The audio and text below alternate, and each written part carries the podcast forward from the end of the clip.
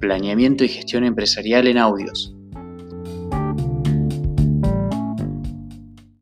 Hola a todos, ¿cómo están? Espero que muy bien. Les cuento que el día de hoy vamos a trabajar en el podcast algo que tiene que ver con el diagnóstico de la empresa agropecuaria. Puntualmente vamos a empezar a plantearnos y a preguntarnos cómo podemos hacer un buen diagnóstico, qué necesitamos saber para poder hacerlo y qué utilidad tiene la herramienta de diagnóstico. Para esto nos encontramos con Victoria Facendini, que ahora vamos a saludarla. Hola Victoria, ¿cómo estás? Hola a todos, hola Renzo.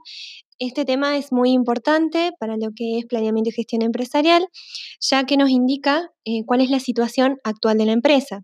Para realizar un correcto diagnóstico de la empresa debemos plantearnos dos cuestiones fundamentales. En primer lugar, cuáles son las cuestiones que determinan la correcta realización del diagnóstico, es decir, qué debemos tener en cuenta, y además cuáles son los contenidos que mínimamente deben formar parte del diagnóstico. Exactamente. Bueno, retomando un poco lo que vos decías recién, Vicky, sobre lo que el diagnóstico es una herramienta que es obviamente muy útil para conocer la situación actual de la empresa, además lo que permite es identificar y conocer todo lo que son las limitantes o problemas para los que luego vamos a idear un plan de acción, ¿sí? Es decir, el diagnóstico lo que tiene que hacer es orientar el porvenir de la organización, tomando muy buenos datos, habiendo gestionado esa toma de datos, habiendo analizado los datos, sacado las conclusiones necesarias y correspondientes, y después de eso poder organizarlos en un determinado orden, que ese orden nos lo va a dar una herramienta como FODA, que lo empezamos a ver como listado, análisis, matriz, y entre medio de todo eso la redacción del diagnóstico tal como lo conocemos nosotros. Y ahora, sin más preámbulos, empecemos a ver o a pensar o a tratar de charlar un poco, ¿cómo hacemos para empezar a definir qué es lo que está bien dentro de la empresa agropecuaria? Porque una cuestión que es fundamental dentro de lo que es el diagnóstico de la empresa es decir cómo está funcionando la empresa, cómo están funcionando los ganajes que hacen al funcionamiento de la empresa, qué deficiencias tienen y qué cosas están haciendo bien. ¿sí? Eso es más o menos lo que nosotros queremos tratar de decir en este diagnóstico empresarial.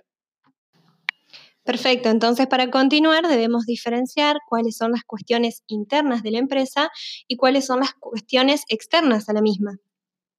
Entonces, si nosotros decimos cuestiones internas de la empresa, siempre vamos a estar hablando de las fortalezas y debilidades de la empresa. Las fortalezas responden a lo que está bien y las debilidades a lo que está mal o lo que se estaría haciendo mal en función a determinados parámetros, ¿no? Exacto. Por ejemplo, en el listado, cuando decimos que eh, la empresa tiene una fortaleza porque el precio de los cereales o oleaginosas está en continuo aumento, los precios internacionales, y lo redactamos como una fortaleza porque nuestra empresa eh, es agrícola, ahí estamos cometiendo un error. Si bien podemos creer que es una fortaleza al hablar de precios internacionales, en vez de ser una fortaleza, es una oportunidad, ya que el productor no tiene influencia sobre esos precios internacionales. Este es un claro ejemplo para diferenciar cuestiones internas y externas de la empresa. Claro, además si nosotros queremos hablar precisamente de algo interno, lo que nosotros vamos a poder explicar es si la forma de producir ese commodity, ese producto, estuvo bien o estuvo mal, fue la adecuada, si el rendimiento fue el adecuado en función a determinados parámetros que vamos a estar analizando, y eso nosotros nos va a dar una idea de si es bueno o no haciendo eso, entonces es una fortaleza o no de esa empresa. A todo esto, algo que sí también está bueno ya ir adelantándoles, si bien ya lo saben o tienen una idea, todo esto que estamos hablando es cómo se redactan determinadas cuestiones que hacen a fortalezas, debilidades, oportunidades y amenazas, porque la forma de redacción es lo que nosotros nos va a dar a entender si eh, lo que estamos hablando es precisamente alguna de esas cuestiones, porque estas cuestiones después se van a terminar combinando en una matriz que vamos a explicar en otro momento, que se llama matriz FODA, de la cual van a salir estrategias para la siguiente etapa, que es la del planeamiento de la empresa. Exacto, además debemos considerar eh, que muchas personas pueden estar leyendo este trabajo o este listado FODA, entonces deben estar bien redactadas cada una de las fortalezas, eh, amenazas, oportunidades y debilidades de la empresa. Cuando redactamos una fortaleza, como vos mencionabas el ejemplo anteriormente, y decimos que, nuestro, que la empresa o que el productor tiene em, altos valores de rendimiento, nosotros en realidad deberíamos referirnos siempre a indicadores productivos, es decir, relacionar esa producción con la superficie ya que vamos a comparar eh, los indicadores del establecimiento con los indicadores de la región o de la zona donde se encuentra el establecimiento. Claro, Vicky. Y otra cosa también a tener en cuenta, y por favor, esto está buenísimo que ya lo vayamos pensando de aquí en más, es que quien tiene que entender lo que se redacta es cualquier persona. Es decir, no es que yo redacté, yo lo entendí, está perfecto. No, nada que ver, todo lo contrario. Yo lo redacté, lo tiene que haber entendido todo el mundo para que esté bien. No me quedo con lo que yo entendí. ¿Y por qué digo esto? Porque muchas veces la redacción eh, obvia algunas cuestiones que para quien lo está redactando es obvio, valga la redundancia. Ahora, para los demás no necesariamente es obvio. Por ejemplo, vamos a ponerle un ejemplo bien conciso. Eh, fortaleza, producción de leche. ¿Y qué es la producción de leche? Alta producción de leche, alta producción de leche individual, alta producción de leche por vaca ordeño por día, ¿Qué, estamos queriendo decir ahí? Porque no queda claro. Y si no queda claro, está mal. Claro, podemos decir que está mal el listado o que esto va a traer condicionamientos para el lector del trabajo de acuerdo al conocimiento que tenga o no sobre la empresa. Lo que podemos hacer es redactar un listado completo y luego en la matriz FODA poner un resumen de cada uno de ese listado para no tener una matriz tan grande pero lo que estamos haciendo en realidad es condicionar una doble interpretación o más de una interpretación para cada uno de los lectores, que va a traer confusiones en el trabajo. Sí, hablando de confusiones, también otra cuestión que estaría bueno tener en cuenta es que ustedes notaron que Vicky habló de un listado completo. Además de ese listado completo, o si no lo quieren hacer tan completo, también tienen la etapa de análisis FODA en donde pueden completar ese listado. Depende de cada uno cómo lo quiera hacer. Pueden hacer por un lado el listado, donde dejan una suerte de tormenta de ideas de todo lo que está bien y lo que está mal, clasificado en fortalezas, debilidades, principalmente para el diagnóstico. Y después, cuando quieren ampliar esos puntos, ampliar específicamente los más importantes a su criterio, ¿sí? Y ahí poner una explicación de que por qué la fortaleza es fortaleza, como decía Vicky recién.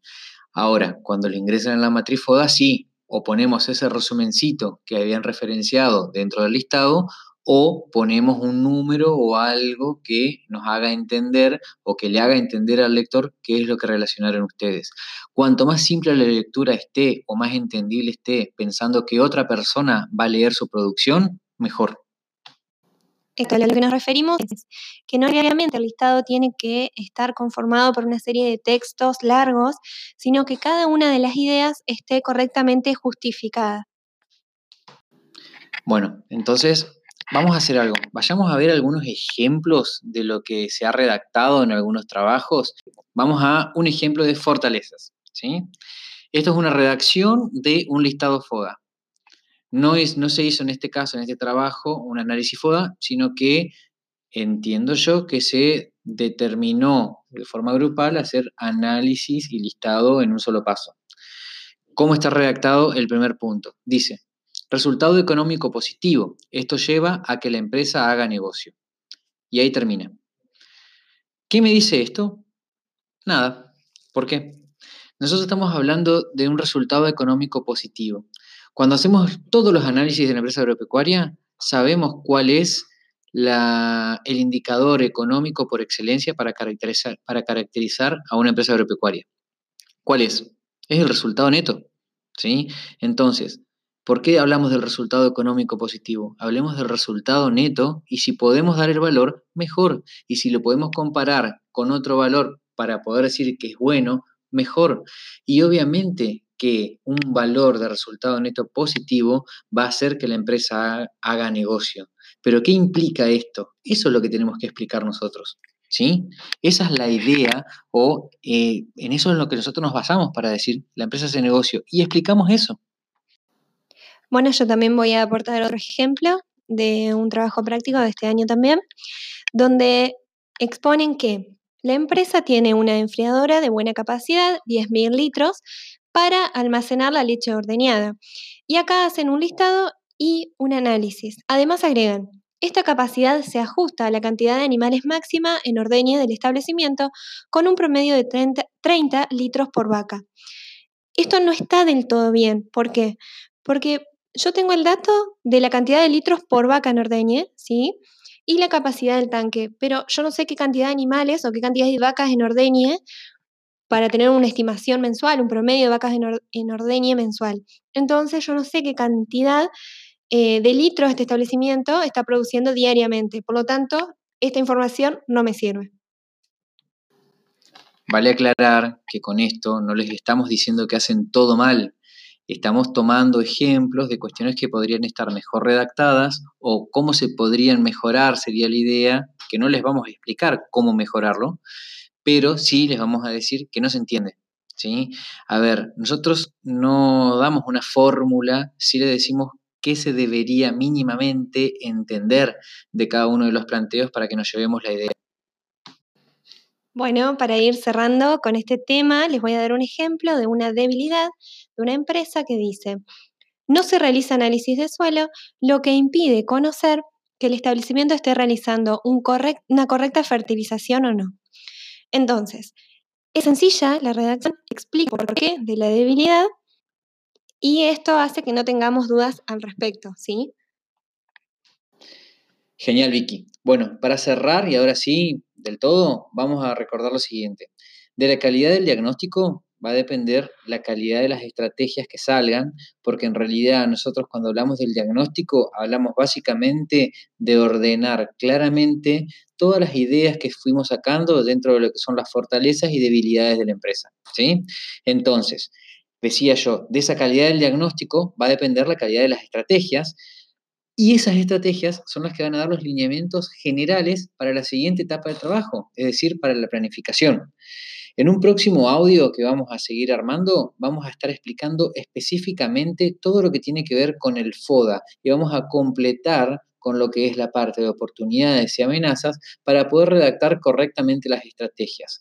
Por último, en un tercer audio que va a seguir de este tema, vamos a ver, como todo tiene que ver con todo, un caso aplicando la metodología FODA y en este caso ya no nos vamos a quedar con el análisis de cuestiones puntuales, sino todo un caso bien entendido. Muchas gracias por escucharnos, nos vemos en la próxima.